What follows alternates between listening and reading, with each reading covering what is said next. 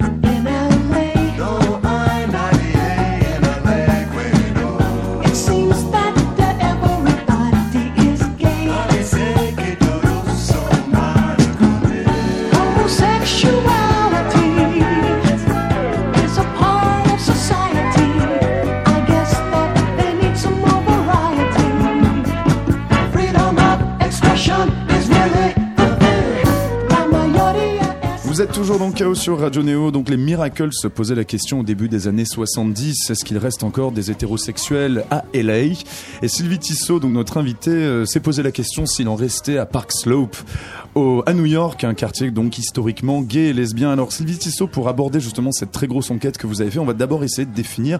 Aujourd'hui, ça semble un petit peu comme une évidence, mais qu'est-ce qu'un quartier gay finalement, historiquement parlant Là, par exemple, vous parlez notamment du Marais, puisque vous avez beaucoup de, de, de vos interviewés qui sont dedans. C'est quatre ou cinq rues finalement qui sont véritablement euh, homosexuelles.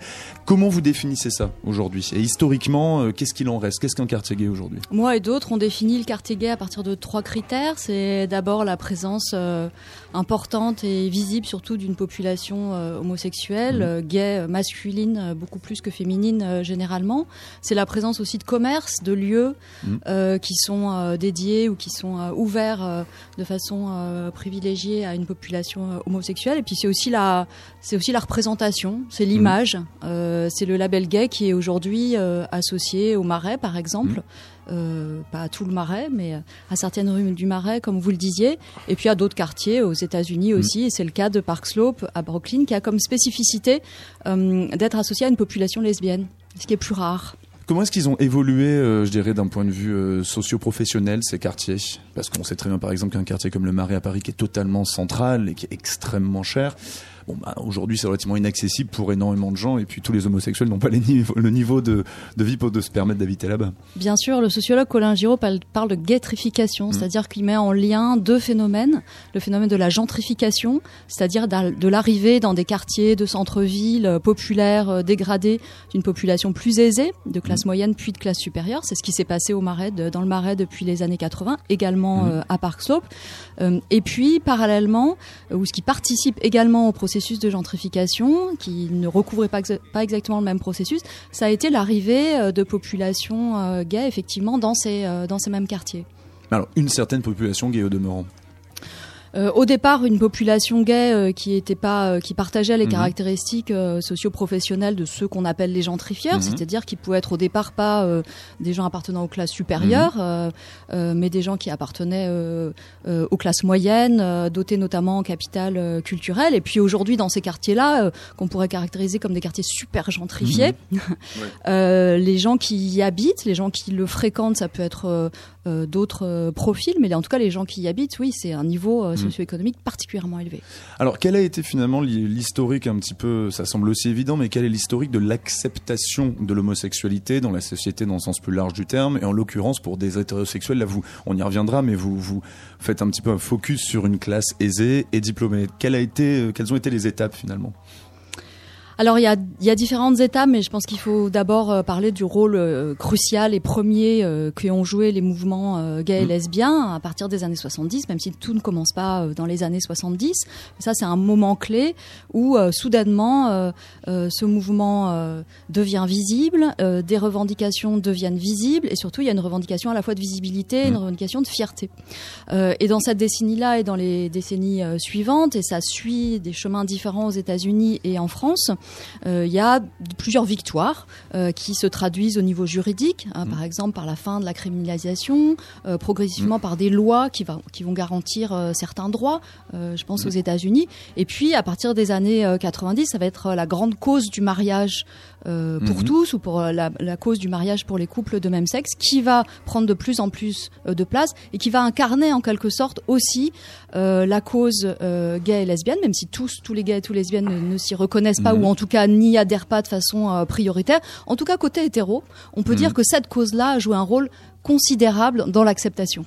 C'est-à-dire pourquoi? Il y a une sorte de d'acceptation par rapport de, de s'intégrer à une norme déjà existante, qui est par exemple celle de la famille et puis de la norme conjugale. Ça a été le cas. Moi, ce que je montre dans le livre, c'est qu'il y a des parcours plus atypiques mmh. d'hétéros qui ont pu s'identifier de par leur parcours euh, un peu atypique ou un peu déviant entre guillemets. Je pense à euh, des femmes un peu garçons manqués, mmh. euh, qui sont un peu dans des déviances de genre, ou à des gens qui ont participé à des milieux plutôt contre-culturels ou à mmh. des mouvements sociaux. Une identification à une autre figure de la déviance entre guillemets, celle des gays et les lesbiennes, et des formes d'identité identification, mm. des formes de solidarité qui ont pu se nouer, se nouer et, nourrir des formes mm. de, solidarité et d'identification.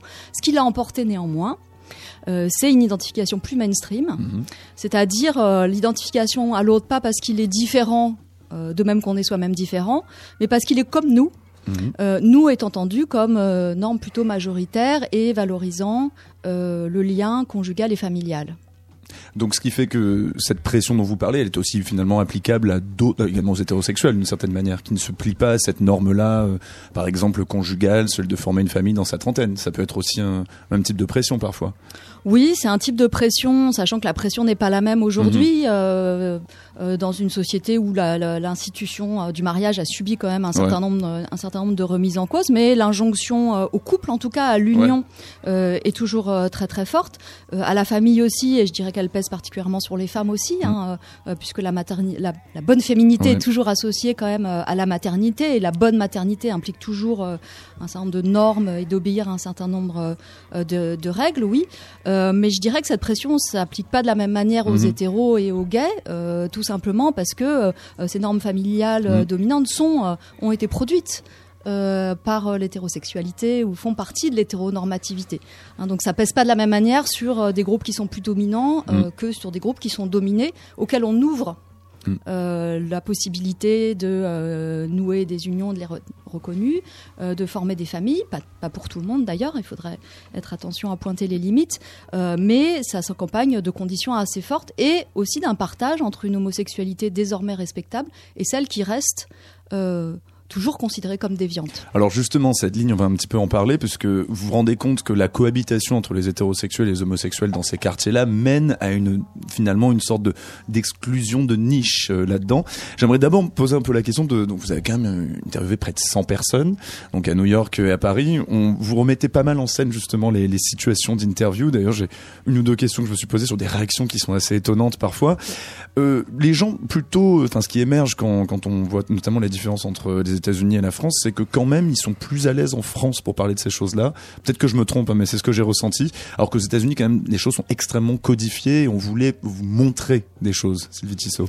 Oui, plus à l'aise, en tout cas avec la connotation, je dirais, sexuelle de l'homosexualité. C'est-à-dire que en France, euh, la manière dont euh, l'acceptation a pu progresser, je, je montre que c'est sur la base d'un registre de discours très différent en France, c'est le libéralisme moral et sexuel. Mhm. Moi, quand j'ai demandé à beaucoup de, des enquêtés, donc hétéros habitant dans le Marais, pourquoi euh, ils acceptaient le fait qu'il y ait des couples gays et qu'ils se marient, ils me disaient Oh, bah, chacun couche avec qui il veut.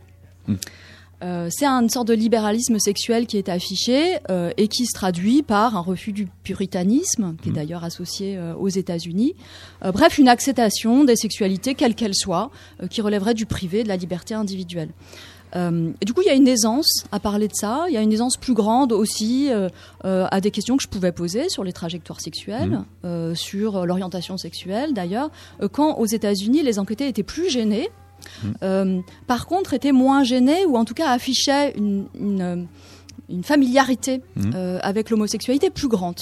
Mhm. Donc c'est des paradoxes finalement qui, me sont apparus intéressants euh, à creuser. Et une familiarité plus grande aux États-Unis parce que le registre d'acceptation, il est double. C'est le registre du droit. Mhm. En fait, euh, bah, le droit au mariage, c'est tout simplement Oui, c'est comme droit. ça, C'est le et refus voilà, des oui, discriminations. Donc c'est un registre très présent aux États-Unis. Et aussi c'est la famille et l'amour. Oui, même dans le polyamour d'ailleurs que vous évoquez, c'est quand même l'amour qui, qui prédomine Voilà. chez, chez ces Américains. Il y a, il y a quand même, parfois il y a des réactions très étonnantes. Vous allez un petit peu vous frotter à ces hétérosexuels qui se mêlent dans certains bars gays ou mixtes de- du Marais. Et à un moment, il y en a un qui, plus ou moins, vous envoie bouler en vous disant, vous devriez relire Saint-Augustin. Je me suis dit, mais pourquoi Saint-Augustin C'est sorti d'où C'est J'ai quelle j'ai situation toujours pas compris. ah voilà, on est d'accord parce que justement c'est un peu c'est un peu opaque dans le livre quoi. Mais parfois il y avait un peu des pas des rejets mais euh, genre des gens qui se posaient la question pourquoi, je j'ai rien à, à dire là-dessus. D'ailleurs, on voit aussi même certains homosexuels interviewés qui disent mes réponses n'ont pas de pertinence ou quelque chose comme ça. Oui, il y avait différents types de réactions. En général, j'étais plutôt bien accueillie. Je Mhm. dirais euh, encore euh, mieux par les femmes que par les hommes. Mhm. Là, je parle euh, des hétéros. Je pense qu'il y avait une complicité. Euh, J'explique aussi dans le livre que la gay friendliness est une attitude typiquement féminine, hein, Mhm. qu'elle est plus répandue chez les femmes que chez les hommes. Ça, toutes les enquêtes quantitatives euh, euh, le montrent. Euh, Qu'il y a une sorte de compassion, une empathie, une adhésion à cette question de la gay friendliness, de l'acceptation, un refus un petit peu spontané de tout ce qui relève de, de l'homophobie. Il y avait plus de réticence chez les hommes. qui parfois se demandaient ce que je, je leur voulais, peut-être, tout simplement. Alors, il y a aussi quelque chose qui, qui émerge, euh, et c'est aussi pour ça que vous vous êtes vraiment intéressé à cette, euh, à cette frange de la population. Donc, vraiment, comme on disait tout à l'heure, une population euh, diplômée, aisée.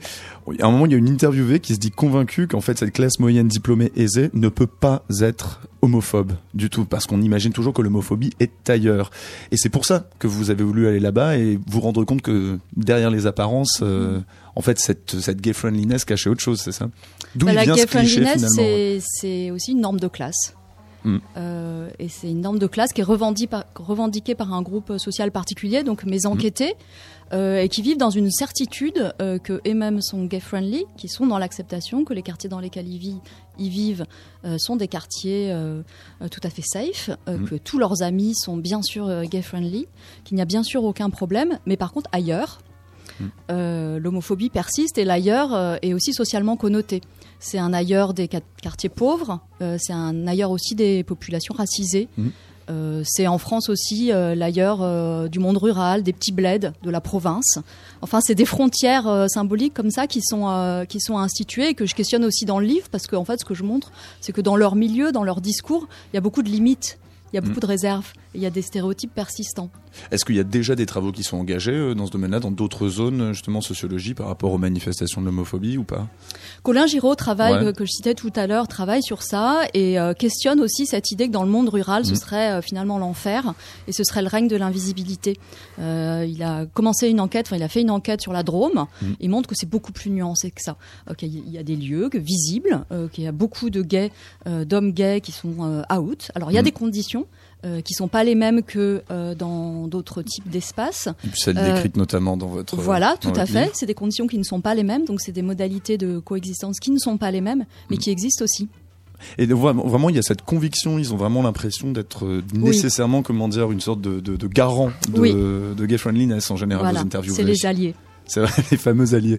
On va revoir un petit peu justement les ambiguïtés de ces notions de visibilité ou pas de des communautés LGBT. On est toujours avec Sylvie Tissot et Grégory Tillac ce soir. On va écouter un- une artiste qui pour le coup est assez représentative de la visibilité queer. Il s'agit de Planning to Rock. Je crois qu'elle a sorti son album cette semaine. On écoute Peace of Mind, extrait de son album qui vient de sortir chez DFA Powerhouse. À tout de suite dans Chaos sur Neo.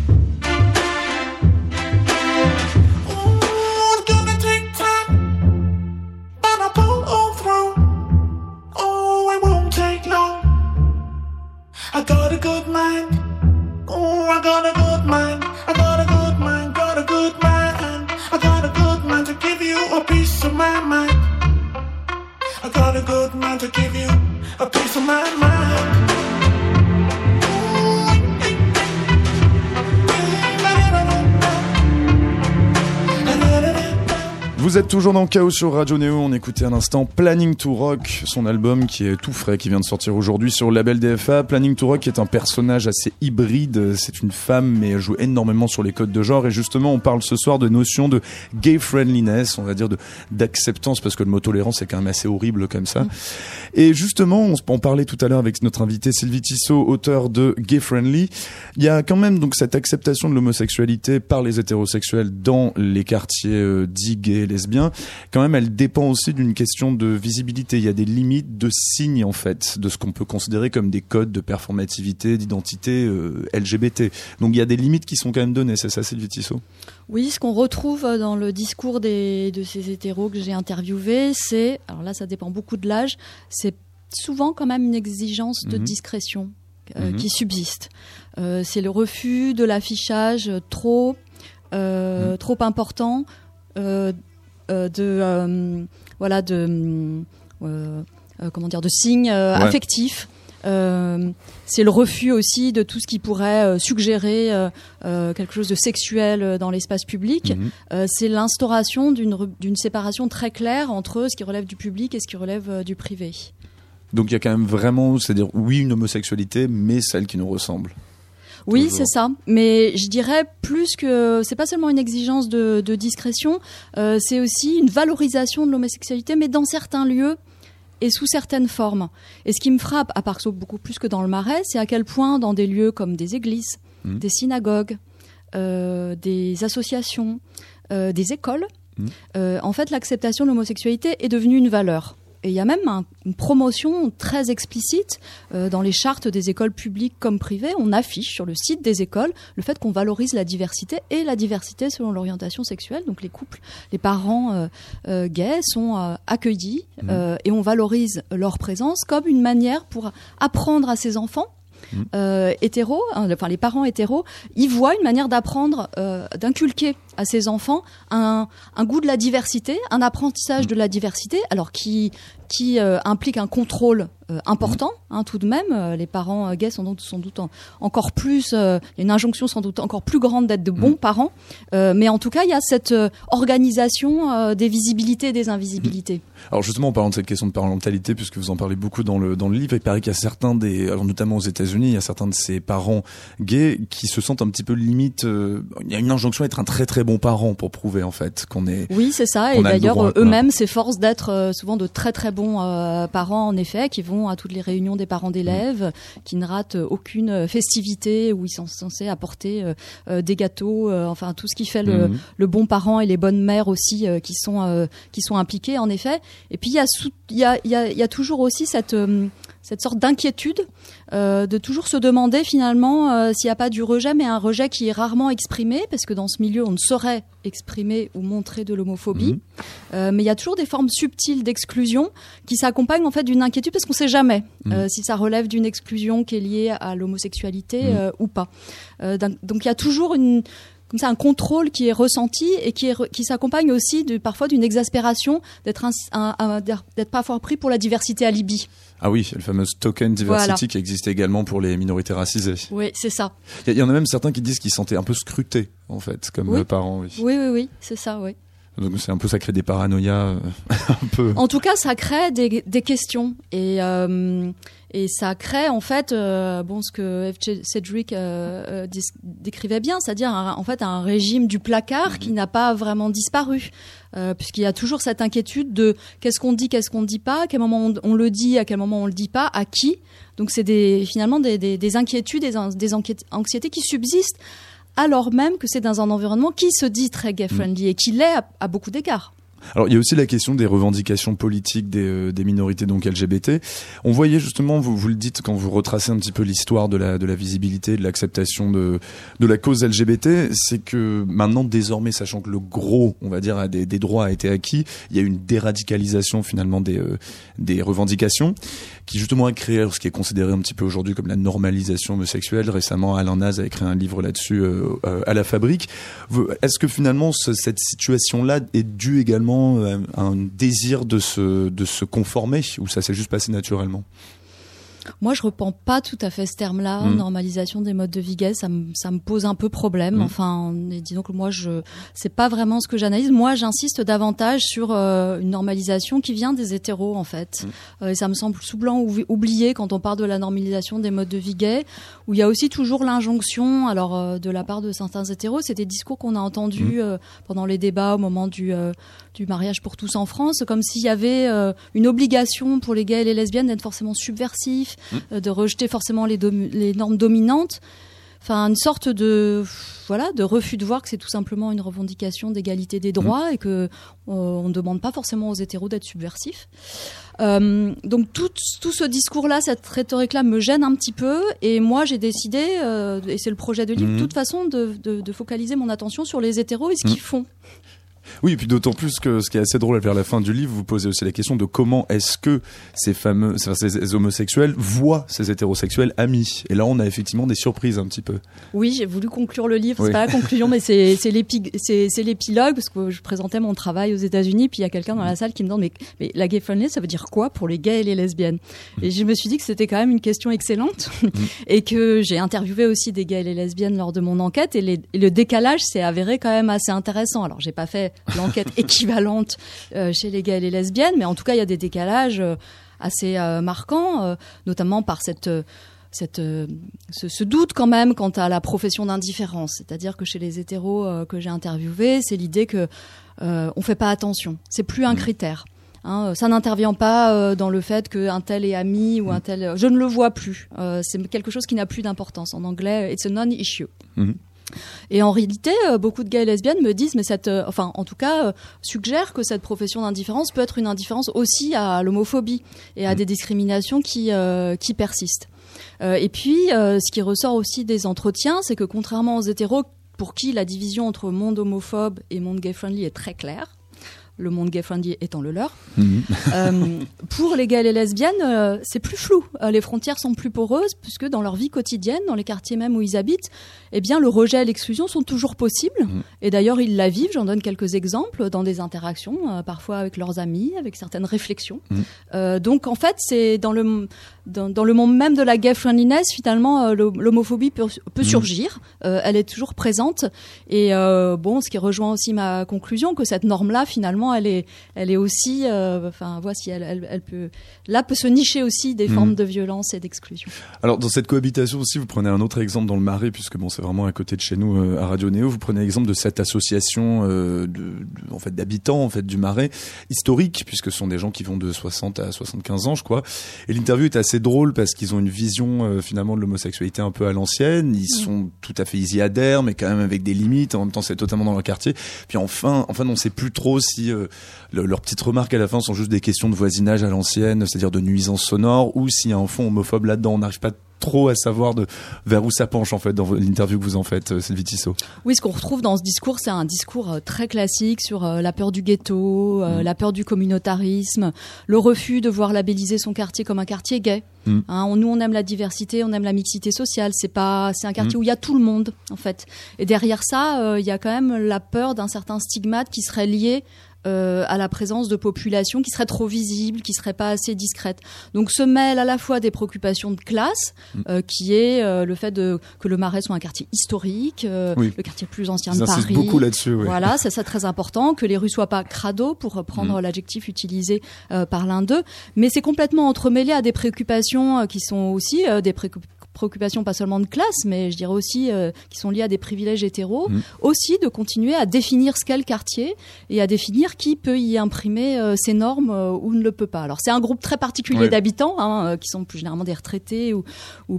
plutôt euh, plus âgés. D'autres que j'ai interviewés euh, se moquent un peu gentiment ou moins gentiment d'eux. Oui.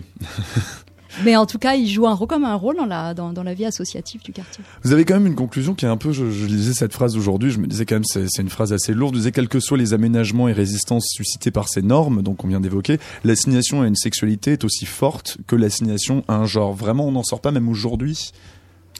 Moi, ce qui m'est apparu, c'est que c'était en fait euh, non seulement très fort, mais peut-être même renforcé. C'est-à-dire que j'ai l'impression que pour certains euh, hétéros, le fait d'être gay-friendly passe aussi par cette condition de réaffirmer son hétérosexualité. Mhm. Donc on est gay-friendly, mais on n'en reste pas moins hétérosexuel. Et c'est peut-être là une condition, c'est-à-dire que euh, l'homosexualité, euh, on l'accepte. Euh, ce n'est plus quelque chose de d'ignoble, ce n'est plus quelque chose de contre-nature, de pervers, Mm. mais ça reste une altérité, quelque chose d'alter- d- d'étranger fondamentalement, même s'il y a des coexistences qui sont des coexistants maintenant pacifiques et, Mhm. et, et bien moins violentes. En tout cas, ça reste quelque chose qui est appréhendé comme de l'ordre de l'altérité. Et une altérité qu'il faut quand même encore gérer, contrôler, euh, Mm. euh, dont il faut débattre. Et mettre à son image, éventuellement. Voilà. Une dernière question avant de refaire une petite pause musicale et de s'intéresser à notre autre invité et son festival euh, Chéri Chéri de cinéma LGBT. Puisque bon, quand même aujourd'hui, le, apparemment le vote à l'Assemblée sur la PMA a été reporté à- après les élections européennes, puisque bon, visiblement c'est peut-être un petit peu délicat de le faire pour des raisons politiques. Vous parlez donc beaucoup de, de parentalité. Et il y a quand même cette question, cette limite du est-ce que la gay friendliness, elle va jusqu'à euh, être indifférent également à l'homosexualité de son enfant? Et là, on a des réponses assez euh, vagues ou contradictoires. Ça reste très compliqué. Oui. Ça reste en fait très compliqué. Euh, Dans les enquêtes quantitatives, c'est un point de résistance Mm. important. Euh, pour les hétéros qui disent qu'ils pensent que l'homosexualité est une sexualité comme une autre, euh, enfin, qui ont des réponses tout à fait gay-friendly, là, il y a plus de réserves. En tout cas, les réserves sont immédiates euh, quand la question est posée de savoir comment ils réagiraient, elles réagiraient si leur enfant était gay. Donc il y a des résistances importantes. Aux États-Unis, il y a peut-être des résistances moins fortes, mais il y a toujours la nécessité d'accompagner cela par un discours et un Mhm. discours euh, sur ce qu'est l'homosexualité et une manière chez certains parents aussi de traquer, euh, c'est-à-dire de s'inquiéter très tôt. Alors de s'inquiéter et, finalement des modalités d'acceptation qui, euh, qui exigent quand même toute une production de discours. Hein, y a donc il y a toujours, y a toujours une anxiété. Sylvie Tisson, on va refaire une petite pause musicale, justement avec un autre artiste totalement LGBT choisi de John Grant, qui vient de sortir son, je sais pas, ça doit être troisième ou quatrième album, Love is Magic. On écoute Métamorphosis, il sera en live euh, la semaine prochaine, jeudi prochain, le 22 novembre, à la Gaîté dans le cadre du festival des Inrecuptibles. On est toujours avec Sylvie Tissot et Grégory Tillac. À tout de suite dans Chaos sur Néo.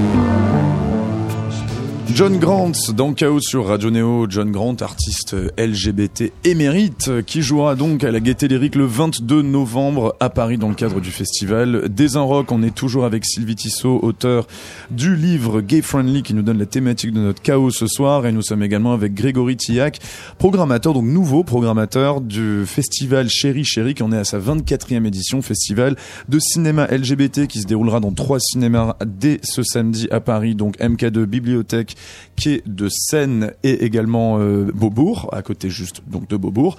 Grégory Tillac, pour, pour euh, commencer déjà, est-ce que parmi les, les, les problématiques, les thématiques qu'on a évoquées un petit peu, est-ce qu'on retrouve certaines de ces choses-là dans les films qui sont programmés cette année? Il y en a quand même 80, y compris des, des courts-métrages. Euh, tout à fait. Euh, J'ai été assez sensible à la, la thématique du cinéma queer, puisque Mhm. c'est euh, un créneau qu'on essaye de beaucoup mieux mettre en avant Mhm. euh, cette année. On a vraiment euh, veillé cette année au sein de la programmation à euh, trouver un équilibre entre les différents créneaux, que cela soit le cinéma gay, le cinéma lesbien, Mhm. Le cinéma transidentitaire et le, et le cinéma queer. Et donc, euh, on a eu la chance de trouver de très très beaux films euh, dans le Mm. domaine queer. Euh, et par exemple, le, le magnifique euh, Diamantino, qui sortira dans quelques semaines. Euh, dont au nous cinéma. recevons le réalisateur la semaine prochaine, mardi, donc sur Néo, effectivement, donc un réalisateur portugais. et qui est un peu la quintessence du cinéma queer en fait, hein, puisque on est complètement dans le subversif et dans euh, et dans la transgression des euh, des normes. Euh, on est dans l'effacement en fait des frontières du genre. hein. Euh, le film est complètement inclassable. C'est un film Très euh, drôle. très drôle. C'est un film hors norme. C'est à la fois un polar, c'est à la fois un conte politique, à la fois une comédie romantique, un pastiche queer. Euh, donc c'est un film profondément jouissif et on est vraiment ravi de, de pouvoir Mhm. le défendre aux côtés d'autres films euh, queer. Alors Grégory Tchak, comment est-ce que vous abordez votre programmation? Le cinéma LGBT, ce serait quoi aujourd'hui finalement? Puisque bon, le cinéma LGBT est un peu partout. Je sais pas si on peut parler d'un cinéma LGBT. Des films comme par exemple Sauvage, dont on a reçu les- le réalisateur et l'acteur principal en début de, de, de saison. En fait, ce sont des films qui sont déjà totalement dans le cinéma mainstream. Vous commencez, c'est des un cinéma qui aborde ces thématiques, qui est fait par des personnes LGBT. Vous, qu'est-ce que vous recevez? Qu'est-ce que vous incluez? Il y a une grande diversité hein, dans votre programmation. Le cinéma LGBT, il doit être entendu vraiment euh, au sens euh, le plus large possible. Euh, dans la programmation, on trouve à la fois donc des fictions et des documentaires, des courts et des longs métrages, mais il y a eu aussi une volonté de notre part de mixer au maximum les genres cinématographiques. Mhm. Donc on y trouve à la fois euh, des drames, des comédies, euh, des films d'époque, des films ultra contemporains, euh, mais aussi mais aussi des œuvres expérimentales également, euh, des œuvres de patrimoine Mhm. également, et aussi des films pornographiques. C'est quelque Mhm. chose que l'on euh, que l'on assume totalement. Euh, on a deux films pornographiques cette année qui seront présentés, dont le nouveau film Bruce- de Bruce Labrousse, qui est absolument euh, formidable. Alors resituer juste deux Euh, secondes qui est Bruce Labrousse parce que c'est un personnage quand même euh, vraiment truculent. C'est un Canadien qui réalise des films pff, à mi-chemin entre le porno, le film d'art et la comédie en fait depuis les années 80. Il a fait un peu tout. Il avait également inventé des groupuscules de terroristes qui allaient en fait, euh, je crois, je me souviens bien, ils allaient enfermer des hétérosexuels pour les rendre homosexuels ou des choses comme ça. Et, euh, et là, je sais pas quel- sur quoi est le dernier donc euh, qui vient de faire. En effet, Bruce Labrousse, c'est un, cinéaste underground en fait. Mm. C'est euh, c'est un cinéaste complètement hors norme. C'est un cinéaste aussi queer, on peut le dire. Euh, L'année dernière, il avait présenté un, un porno lesbien, donc comme quoi c'est quelqu'un qui n'a absolument aucun préjugé. C'est un cinéaste, c'est assez paradoxal finalement dans sa trajectoire, puisque c'est c'est un cinéaste qui a connu le succès sur un film qui s'appelle Gérontophilia, Mm. Euh, qui était une histoire d'amour entre euh, entre un très jeune homme et un homme très âgé. Et euh, mourant dans une dans une maison, à fait. De, maison de retraite. ouais. tout à fait, ça a été un très beau succès populaire. On pourrait inter- interpréter ça du coup comme un film mainstream, c'était absolument pas le cas, donc je crois qu'il y a eu un malentendu là-dessus. En tous les cas, on est ravis. Tant Voilà qu'il ait marché un peu que quand Bruce. Labrousse euh, ait des films qui, qui marchent très fort. Euh, Celui-là euh, correspond vraiment à la culture LGBT pure et dure. hein. Euh, C'est-à-dire là, on n'est pas forcément dans l'ouverture au public hétérosexuel. C'est un mélo, c'est un, excusez-moi, un Mm. porno, Ouais. un, per- Un- un un porno porno. C'est non, mal, pas ça, hein, encore, mais- pas encore, ça n'existe Un pas mollo. encore. Dans tous les cas, un porno parodique, un porno provocateur et surtout un porno très très cinéphile euh, et donc c'est un vrai régal Mhm. de, de, de le voir livrer euh, des, des œuvres aussi ambitieuses c'est avec François Saga aussi Mhm. euh, dans le dans le rôle d'un hétérosexuel qui est un acteur euh, pornographique a joué dans pas mal de films d'auteur aussi, je crois, de, également de. donc Christophe Honoré Merci beaucoup. Christophe Honoré. Qu'est-ce qui a un peu émergé? J'imagine que chaque année, c'est des cuvées différentes, et puis surtout le langage et cette thématique-là, elle s'exprime de manière euh, très différente dans les pro- des productions audiovisuelles. Là, c'est quoi qui a un peu émergé comme thème principalement autour de, des questions euh, LGBT Vous en avez quand même vu 250, c'est Grégory Tillac. Donc c'est quoi qui vous a, ou alors le plus marqué, ou alors vraiment des choses, des manières de, de, de se montrer ou des manières d'aborder? La vie LGBT dans tous ces films C'est très un peu difficile. difficile à dire, c'est- mais- très difficile de trouver un fil conducteur euh, Mm. dans la programmation. Euh, quoi qu'il en soit, nous, ce qu'on a voulu, c'est vraiment euh, mettre en avant la diversité de la production cinématographique.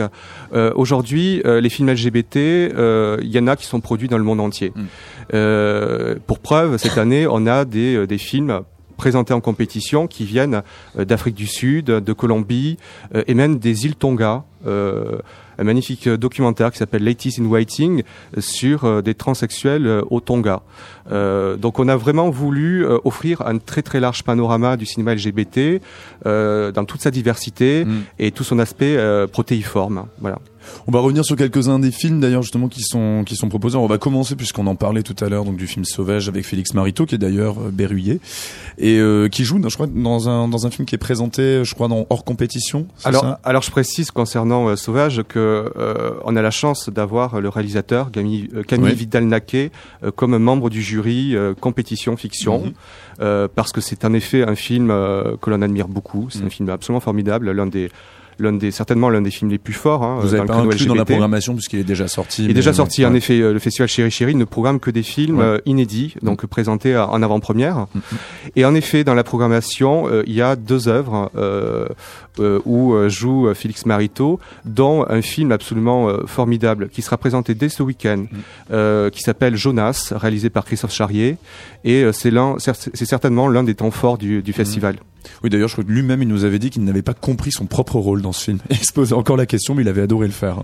Et on va évoquer peut-être euh, un ou deux autres films, par exemple. Alors, il y, a des, films très, très expérimentaux, des films qui sont très narratifs aussi. Il y a une grande variété dans ce que, dans ce que vous proposez. Je pensais, par exemple, à Cassandro de Marie Lausier, qui est un film d'art. C'est une documentariste également, cinéaste expérimentale. Là, en l'occurrence, c'est un film sur un catcheur gay. C'est ça? Euh, Pas tout à fait. exactement, mais je- Tout à fait. Marie Lausier, c'est une, c'est une cinéaste, euh, donc une documentariste, que, une documentariste que l'on aime beaucoup, en fait, Mm. chez Chéri Chéri, euh, car elle aussi, c'est une cinéaste qui tente de s'extirper Mm. des, des frontières du genre. Euh, Donc, en effet, Cassandro veut exotico, euh, je vais arriver à le Ouais. prononcer, Cassandro Cassandro veut Exotico, euh, qu'elle a tourné au Mexique, et est une œuvre euh, hybride. Elle a suivi euh, la trajectoire d'un euh, catcheur euh, gay, Mm. euh, qui a été d'ailleurs un champion du monde, un personnage complètement extravagant, euh, hors norme, euh, et très attachant.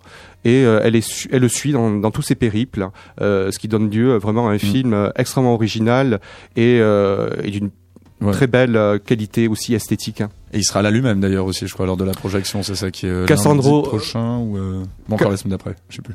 Tout à fait. Il sera présenté euh, l'avant-dernier jour euh, de la fin du festival, c'est-à-dire le lundi 26 euh, au MK de Beaubourg. Ce ça sera en présence de Cassandro et aussi de Marie Lausier, qui est rentrée extrait de, du Japon Mhm. pour pouvoir présenter son film. Et peut-être un dernier film qu'on peut évoquer également. Vous parliez de patrimoine un petit peu, donc de films qui datent déjà un petit peu. Il y a une trilogie que vous passez qui est en fait de Rémi Lange, qui était un, un, un réalisateur qui s'est fait de l'autofiction en fait, qui a réalisé trois films comme ça. Je sais pas si c'est ceux que vous avez déjà programmé vous-même ou je sais pas. Euh, tout à fait. Euh, donc, euh, on a en fait deux trilogies euh, de deux cinéastes français euh, francs-tireurs que l'on aime Mhm. beaucoup chez euh, Chéri Chéri. Mhm. Donc, en effet, euh, la trilogie de Rémi Lange, euh, documentariste qui avait signé euh, euh, à la fin des années euh, juste 90, avant, je crois, ouais. voilà, dans les années 90, euh, Omelette et les yeux brouillés. Donc, c'est sa trilogie des euh, journaux intimes filmés. Mhm. Donc, il a attendu euh, plus de 15 ans pour pouvoir euh, signer le, le troisième volet euh, qui s'appelle L'œuf dur euh, et qui est un film là aussi très intime, un journal intime filmé mais traité de manière extrêmement burlesque où il joue avec tous les avec tous les codes. Bah merci beaucoup. En tout cas, ça donne ça donne plutôt envie. On va faire une autre petite pause musicale. Grégory Tillac, donc délégué général et programmateur du festival Chéri Chéri qui commence ce week-end. On va écouter un autre artiste queer aussi. Alors là, c'est un cas assez particulier. Il s'appelle Rabbit. C'est un Américain qui au début travaille un petit peu sur la culpabilité catholique autour de l'homosexualité. Il fait une musique très expérimentale. Là, il a vraiment vraiment basculé dans un truc complètement expé. En tout cas, ce sera notre petite pause musique avant d'écouter euh, notre chère Alice Barnol pour voir un petit peu ce qu'elle a pensé de tout ça ou pas. À tout de suite dans Chaos sur Néo.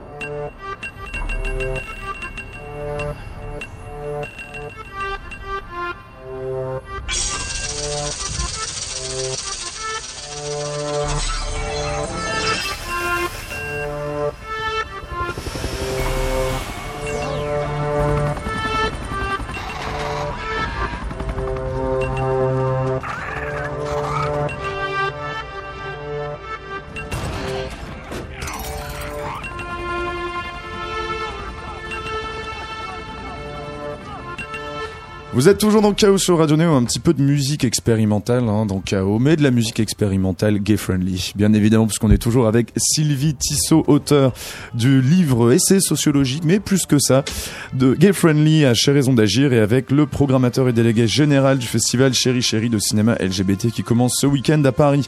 Avant de terminer ce Chaos, on va le finir avec notre chère Alice Barnol. Comment ça va Alice? Ça va bien. Je vous raconte Ouais. quelque chose?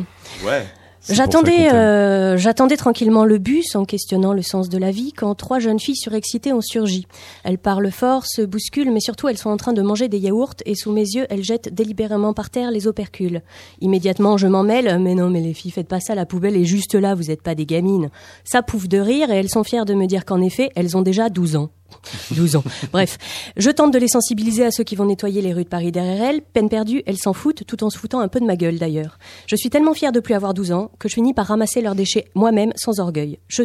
L'une d'entre elles tente de m'en dissuader sous prétexte que le vent peut s'en occuper. Oui, oui, dis-je, en effet, et un jour, le vent, sous forme de tornade, il va aussi s'occuper de ta maison, de ta famille, de ton chien. Il restera plus rien sur terre, pas même un pot de yaourt. Le téléphone de l'une sonne, elle décroche, c'est sa mère. Je te jure, je suis en train de faire mes devoirs, dit-elle avec du yaourt sur le nez. C'est bien l'insouciance, mais ça donne pas l'air fin. Non, mais c'est vrai, on est con à 12 ans. Alors quand vous dites ça, n'en doutez pas, il se trouvera toujours un plus malin de service pour vous dire qu'à 12 ans, lui, il avait lu tout Darwin et qu'il passait ses vacances à manifester auprès d'Amnesty International. Non. Le bus arrive, on monte et je me retrouve assise dans un carré avec les trois grâces. Elles parlent entre elles, mais tout à coup, je prends dans les yeux le flash de l'iPhone de celle qui est en face de moi. Elle m'a prise en photo, la petite conne. Évidemment, je l'embrouille. Vas-y, me prends pas pour une débile, tu viens de me photographier en scred. Et mais madame, je vous jure, j'ai pas fait ça, ça flash quand je reçois un message. Ouais, ouais, c'est ça. Elle me montre en effet son écran d'accueil. C'est vrai, madame, elle a pas fait ça, dit une autre. Et pour finir, je me prends même, hein, faut se détendre, mon frère, hein. Je pouffe de rire. Euh, la domination patriarcale est pas assez prégnante dans ce monde capitaliste pour ne pas étendre à ce point la masculinisation, non? Elle regarde leur pompe. En tout cas, je vous assure, madame, c'est vrai, j'ai pas pris de photo. J'essaie j'essaie moi aussi de ne pas perdre la face. Oui, oui, c'est bon, euh, je suis déjà passé à autre chose. Maintenant, elle m'explique le fonctionnement de l'iPhone. Vous pouvez le mettre aussi hein, sur le vôtre, hein, c'est dans paramètres. Oui, oui, ça va, euh, je sais, euh, moi je le mets pas parce que ça pompe de la batterie, figure-toi. La vérité, c'est que je savais même pas qu'on pouvait ajouter un flash quand on reçoit un message. Puis de toute façon, celui que j'aime m'envoie pas de message. Je vérifie quand même pour la millième fois depuis ce matin. Non. N'empêche, le truc de la batterie, ça l'a fait un peu réfléchir, la mioche. Elle m'a même dit, vous avez raison. Évidemment que j'ai raison. En vieillissant, on montre l'exemple. On est euh, pragmatique, on prend du plomb dans la tête. Pendant ce temps-là, celle qui est assise à côté de moi ne va pas bien du tout. Elle dit à ses copines que sur la tête de sa mère, elle fait que penser à lui. Elle est en manque, veut gras. Ouais, j'étais amoureuse, dit sa copine perspicace en lui arrachant son portable des mains. Fais voir. Elle lit leur conversation et s'énerve. Vas-y, tu fais trop de fautes dans tes messages, il va te prendre pour une teubée, laisse-moi faire. Elle répond elle-même dès que le garçon écrit. Tout le reste du trajet va se tramer une affaire à la Cyrano de Bergerac sur fond de transport en commun. Ses copines vont finir par descendre et je me retrouve maintenant seule avec l'amoureuse qui regarde dans le vide les mains calées sous les cuisses. Elle tremble littéralement de partout. C'est si impressionnant que je lui demande si c'est vraiment un, pour un garçon qu'elle se met dans cet état. Ouais, mais non, mais ouais, ouais, mais non, non, mais ouais, me dit-elle.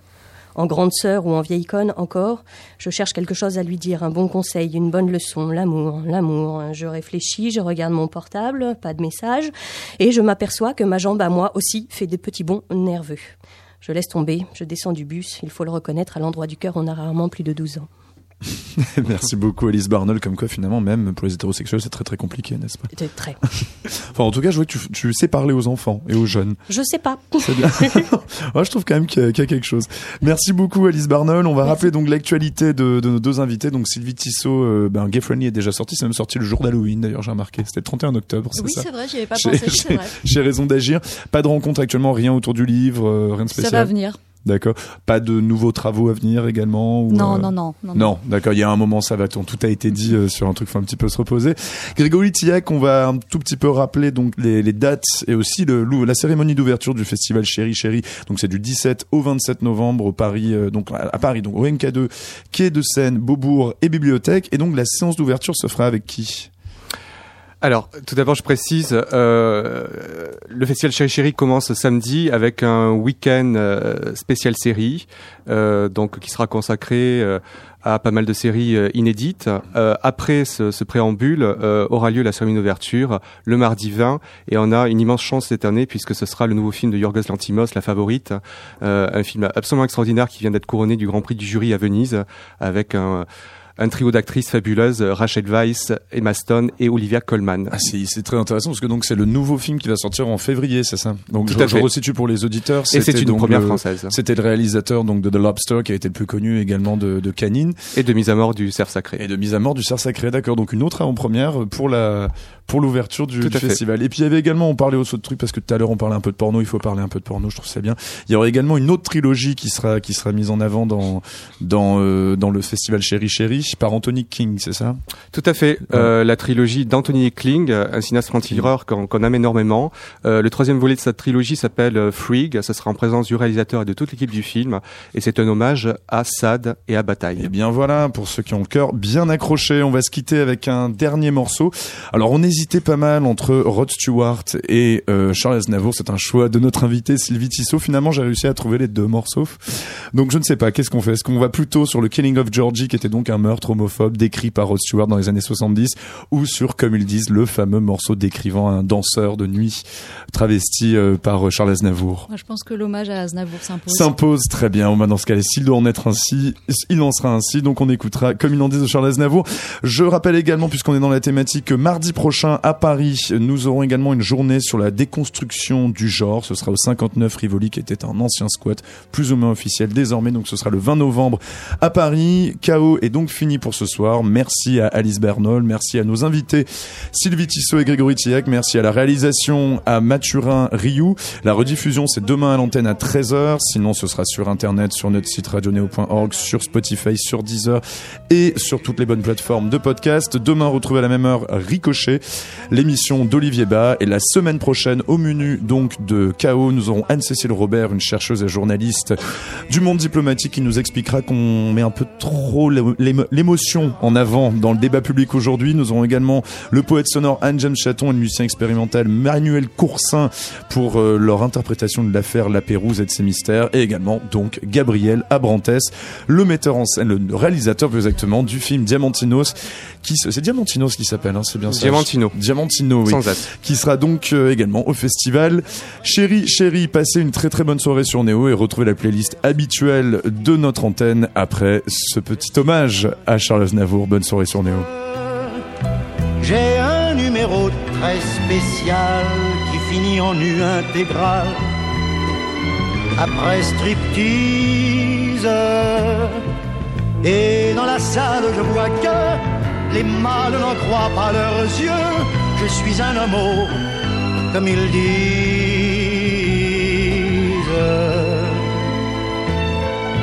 Vers les trois heures du matin, on va manger entre copains de tous les sexes dans un quelconque bar tabac. Et là, on s'en donne à cœur joie et sans complexe. On déballe des vérités sur des gens qu'on a dans le nez on les lapide, mais on le fait avec humour, enrobé dans des calembours, mouillés d'acide. On rencontre des attardés pourraient pâter leur tablé, marcher ondule. Saint-Jean, ce qu'il croit être nous, et se couvre les pauvres fous de ridicule. Ça gesticule et parle fort, ça joue les divas, les ténors de la bêtise. Moi, les lazis, les colibets, me laisse froid, puisque c'est vrai, je suis un homme, comme ils disent.